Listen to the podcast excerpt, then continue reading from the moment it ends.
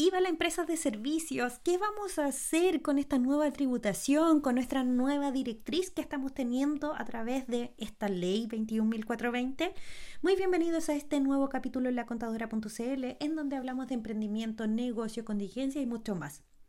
Cuando nosotros tenemos un proyecto tenemos que saber muy bien cómo tributar, tributar con las bases que indica la ley, pero nunca pagar impuestos de más.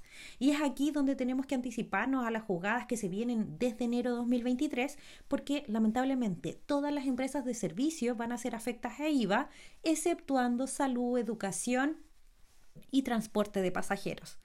Pero, ¿qué podemos hacer? Bueno, si tú ya tienes una empresa que está funcionando, que fue activada como primera categoría y hoy día eres exento de IVA, desde enero de 2023 automáticamente vas a tener que hacer tus facturas afectas a IVA. Tú tienes dos escenarios para tomar una decisión. Acá nosotros tenemos que considerar, ¿vamos a recargar este impuesto en nuestro proyecto traspasando esta responsabilidad al cliente o vamos a tomar la decisión de tomar otras salidas tributariamente? Y es ahí donde hay varios escenarios que podemos tomar para seguir avanzando con nuestros proyectos. Claramente, si yo tengo una empresa, una sociedad por acciones, empresas de servicios contables, en enero de 2023 yo voy a hacer afecta IVA.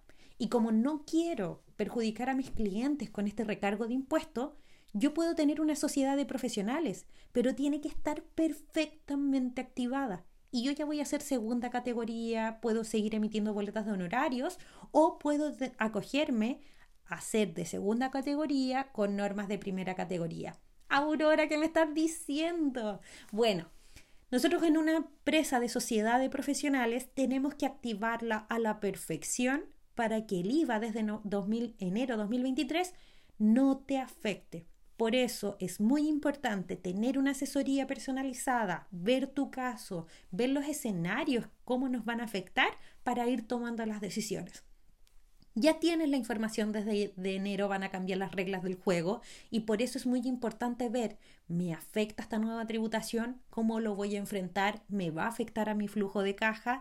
Como gerentes tienes que tomar una buena decisión de forma oportuna. No esperes a noviembre, no esperes a diciembre, ya va a ser tarde para activar este proyecto solamente porque nuestro proyecto sigue avanzando, sigue avanzando y no podemos esperar a activar un proyecto en enero y tener y perjudicarnos quizás con alguna boleta en donde el cliente no nos pague.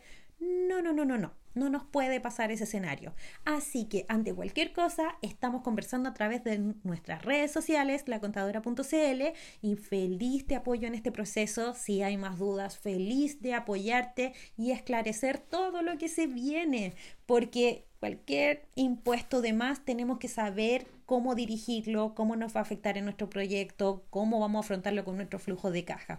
Espero verte en el próximo capítulo y nos estamos viendo nuevamente a través de nuestras redes sociales. Un abrazo.